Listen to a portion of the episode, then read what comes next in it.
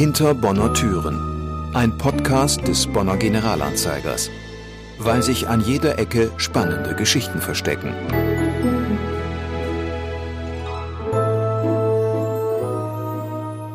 »26. Juli 1843. Feierliche Töne klingen bis in den Botanischen Garten, wo ein paar Menschen lauschen. Gesang erfüllt das Poppelsdorfer Schloss. Die schöne Musik kommt aus einem Raum im Obergeschoss. Hinter der Tür findet gerade die Uraufführung der Oper Die Assassinen statt, von Johanna und Gottfried Kinkel geschrieben. In einem Raum steht der Chor neben einem Flügel, im anderen sitzt das Publikum und lauscht. Die 33-jährige Johanna und der 27-jährige Gottfried haben erst vor wenigen Monaten geheiratet und Johanna ist zu ihrem Mann in die Dozentenwohnung im Schloss gezogen. Musik und literarische Diskussionen erfüllen nun ebenso die kurfürstlichen Räume wie schon bald Kindergeschrei. Wer war das außergewöhnliche Paar, das dort wohnte und in Bonn für allerlei Klatsch und Tratsch sorgte? Hallo, ich bin Johanna Lübke vom Generalanzeiger und ich sitze hier mit meiner Kollegin Christine Ludewig. Hi und willkommen zurück zu einer neuen Folge von unserem Podcast Hinter Bonner Türen.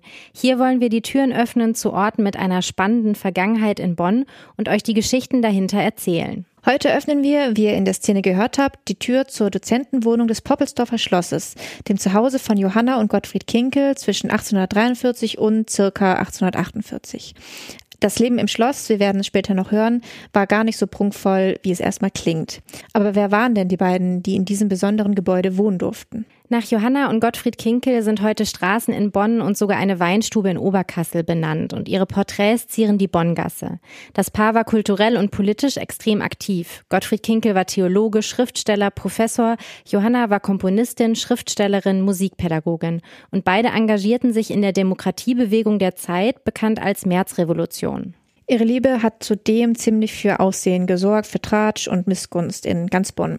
Sie war nämlich geschieden und katholisch und hat sich eben in ihn, einen bereits verlobten evangelischen Theologen, verliebt. Es wird außerdem später noch klar, Johanna Kinkel sprengte als Hausfrau, Mutter, Musikerin, Schriftstellerin und politische Aktivistin viele Normen und Zwänge des 19. Jahrhunderts. Auf sie wollen wir uns in dieser Folge ein bisschen konzentrieren. Genau, dann gib uns doch erstmal eine Kurzvita deiner Namensvetterin Johanna. Gerne. Sie wurde als Johanna Mockel 1810 in Bonn geboren. Ihr Vater war Gymnasiallehrer, die Mutter kam aus einer vermögenden Familie. Die Familie lebte in der Josefstraße in der Nähe des Rheins, wo heute das große Dorint Hotel steht. Daran, dass Johanna Kinkel dort aufgewachsen ist, erinnert auch heute noch eine Infotafel. Johanna hat dann die Mädchenschule auf der Kölnstraße besucht und zu der Mädchenerziehung im Bürgertum hat damals auch die musische Ausbildung im Klavierspielen, Singen und Malen gehört. Doch Johannas Leidenschaft für die Musik war irgendwann so groß, dass sie die Norm sprengte. Ja, mit zwölf Jahren hat sie nämlich offenbar sogar beschlossen, ein Geschäft aus der Musik zu machen, wie ihre Biografin Monika Klaus schreibt. Und davon waren Mutter und Großmutter nicht begeistert. Schließlich sollte Johanna Hausfrau und Mutter werden. Laut der Biografin verdankte Johanna dann aber wohl ihrem Vater, dass ihre musikalische Ausbildung neben Näh- und Kochschulen weiter gefördert wurde. Unterricht hat sie dann sogar von einem ehemaligen Lehrer von Ludwig van Beethoven, Franz Anton Ries, bekommen. Ab 1829 hat sie dann sogar einen Gesangsverein geleitet, etwas, das bis dahin nur Männer gemacht hatten in Bonn. Ihr Klavierspiel und ihre Musikveranstaltungen wurden in Bonn dann auch immer beliebter. Sie wäre damit allein wohl glücklich gewesen, wenn man das so liest, aber der Druck, ihre gesellschaftlich vorherbestimmte Rolle als Ehefrau einzunehmen, wurde immer größer. Ja, und deshalb hat sie dann wahrscheinlich 1832 den Kölner Buch- und Musikalienhändler Johann Paul Mathieu geheiratet. Nach nur sechs Monaten Tyrannei, wie Johanna die Ehe beschrieb, in der ihr Mann sie offenbar demütigte, beschimpfte und psychisch quälte, kehrte die junge Frau zurück zu ihrer Familie. Bis der Mann in die Scheidung einwilligte, sollten aber noch mehrere Jahre bis 1840 vergehen. In ihren Erinnerungen hat Johanna zu der Ehe sehr kritische Worte gefunden. Sie schreibt, ich war in früher Jugend, ohne selbst die gehörige Welt- und Herzensbildung zu besitzen, an einen Mann verheiratet worden, dessen Persönlichkeit mir eher Grauen als Zuneigung erweckte. Ich war nicht gezwungen, nicht überredet worden und handelte dennoch unter fremdem Einfluss. Meine Heirat ist die Geschichte von Tausenden meiner Schwestern und das notwendige Resultat unserer sozialen Zustände. Unzählige Frauen gehen an ähnlichen Verhältnissen zugrunde. Das waren echt sehr ehrliche, mutige Worte in einer Zeit, in der Frauen weder wählen noch studieren konnten. Sie hatte dann das Glück, kann man sagen, von ihren Eltern aus dieser schädlichen Beziehung befreit zu werden, als sie nämlich krank wurde. Sie ist dann nämlich für ein paar Jahre nach Berlin gegangen, wo sie eine Ausbildung zur Konzertpianistin gemacht hat und Musikunterricht gab. Und zurück in Bonn traf sie dann 1839 Gottfried Kinkel wieder, der auch in Bonn bzw. in Oberkassel aufgewachsen war und den sie aus ihrer Jugend flüchtig kannte. Er war inzwischen evangelischer Privatdozent für Kirchengeschichte an der Uni Bonn und zunächst waren die beiden nur Freunde, tauschten sich über Kunst, Literatur und Religion aus und Gottfried, der ja zu der Zeit noch mit einer anderen verlobt war, war viel für Johanna da in dieser Zeit, die anscheinend psychische Probleme hatte. In Johannas Biografie kann man eben davon lesen, dass sie wohl regelmäßig Todesgedanken hatte, was sie auch schriftlich festgehalten hat. Und man kann also davon ausgehen, dass sie Depressionen hatte. Das ist natürlich jetzt nicht mehr zu diagnostizieren und auch ein sensibles Thema, weshalb wir dazu nicht zu viele Mutmaßungen anstellen wollen. Aber wir, wollten es eben an der Stelle auch nicht unerwähnt lassen. Aus der Freundschaft der beiden wurde jedenfalls bald mehr. Ein einschneidendes Erlebnis war da ein gemeinsamer Ausflug ins Siebengebirge. Diese Szene wird sich ungefähr so abgespielt haben. 4. September 1840. Zwei Männer und eine Frau sitzen in einem Kahn auf dem Rhein. Sie singen und plaudern. Die Stimmung ist nach einem herrlichen Spätsommertag im Siebengebirge ausgelassen. Einem der Männer, Gottfried Kinkel, hat die Frau, Johanna Mathieu, einen Efeukranz aufgesetzt. Ein Dampfer unterbricht das Idyll. Die Wellen peitschen, das Dampfrad töst und treibt das Boot weiter in Richtung des kleinen Kahns. Die Männer stehen auf und winken, versuchen verzweifelt auf sich aufmerksam zu machen. Doch der Dampfer steuert weiter auf den Kahn zu. Die Insassen werden beim Zusammenstoß aus dem Kahn geschleudert, tauchen auf, tauchen unter. Gottfried umklammert Johanna fest, deren Rock im Wasser bauscht und schwimmt Richtung Kahn, wo ihr Freund Andreas wartet. Das Paar erreicht das rettende Boot, die Männer ziehen Johanna hinein.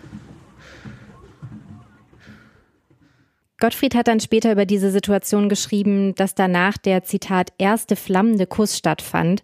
Und weiter hat er geschrieben, die von der Welt zwischen uns aufgebaute Schranke war durch ein Wunder gesprengt und wir gehörten nun wie durch einen Spruch des Geschicks uns. Das muss ja echt ein ganz besonderer Kuss gewesen sein.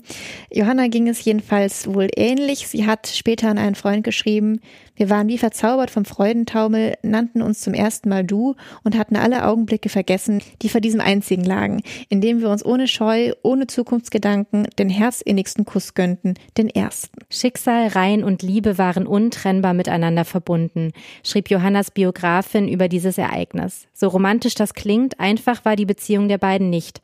Gottfried war immer noch verlobt. Sie mussten nach außen ihre Gefühle füreinander verheimlichen, doch schnell kamen Gerüchte auf, es wurde getuschelt, wie Johannas Biografin schreibt. Die Heimlichtuerei in der Öffentlichkeit hat Johanna sehr zugesetzt.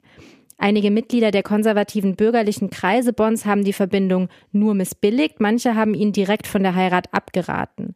1841 löste Kinkel dann seine Verlobung auf. Kinkels Theologenkollegen verurteilten das und fanden, dass Johanna als geschiedene, auch noch ältere Frau und auch noch Katholikin keine geeignete Gattin war. Sogar seine Schwester war gegen die Liebe. Eine verbotene Liebe also, kann man glaube ich so sagen. Die beiden haben dann Orte aufgesucht, wo sie alleine sein konnten.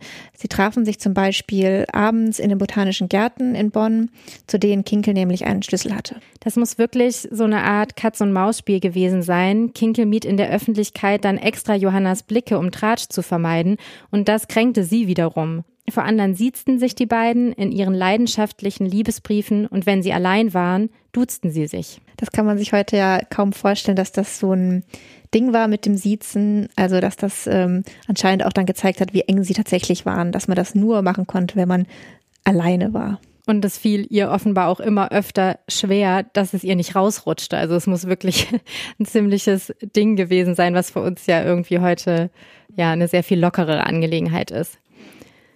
Dass die beiden nicht voneinander losließen, hatte Konsequenzen. Gottfried verlor seinen Job als Religionslehrer, wurde von zahlreichen Gesellschaften ausgeschlossen und erhielt auf die Bewerbung um eine Professur der historischen Theologie schließlich eine Absage. Monika Klaus schrieb in ihrer Biografie, dass wahrscheinlich nicht nur die unsittliche Beziehung der beiden, sondern auch Neid auf Kinkels volle Hörseele und seinen guten Draht zu Studenten bei der Missbilligung seiner Person eine Rolle gespielt haben könnten. Seine geplante Karriere schien gescheitert, aber eine neue bahnte sich schon an, denn Johanna hat ihn ermutigt, Dichter zu werden. Um Gottfried Kinkel in zweiter Ehe heiraten zu können, hat sie dann als katholische und geschiedene Frau im Dezember 1842 sich entschieden, zum Protestantismus zu konvertieren. 1843 haben die beiden dann geheiratet. Und danach hat Gottfried Johanna über die Schwelle seiner Wohnung im Poppelsdorfer Schloss getragen. So ist in ihrer Biografie nachzulesen. Christine, du hast dich dort letzte Woche mal zusammen mit dem Poppelsdorfer Heimatforscher und ehemaligen Biologieprofessor Wolfgang Alt umgeschaut. Wo hat das Ehepaar denn da gewohnt? Ja, die beiden bewohnten mehrere Räume im heutigen zweiten Obergeschoss des Schlosses mit traumhaftem Blick auf die botanischen Gärten.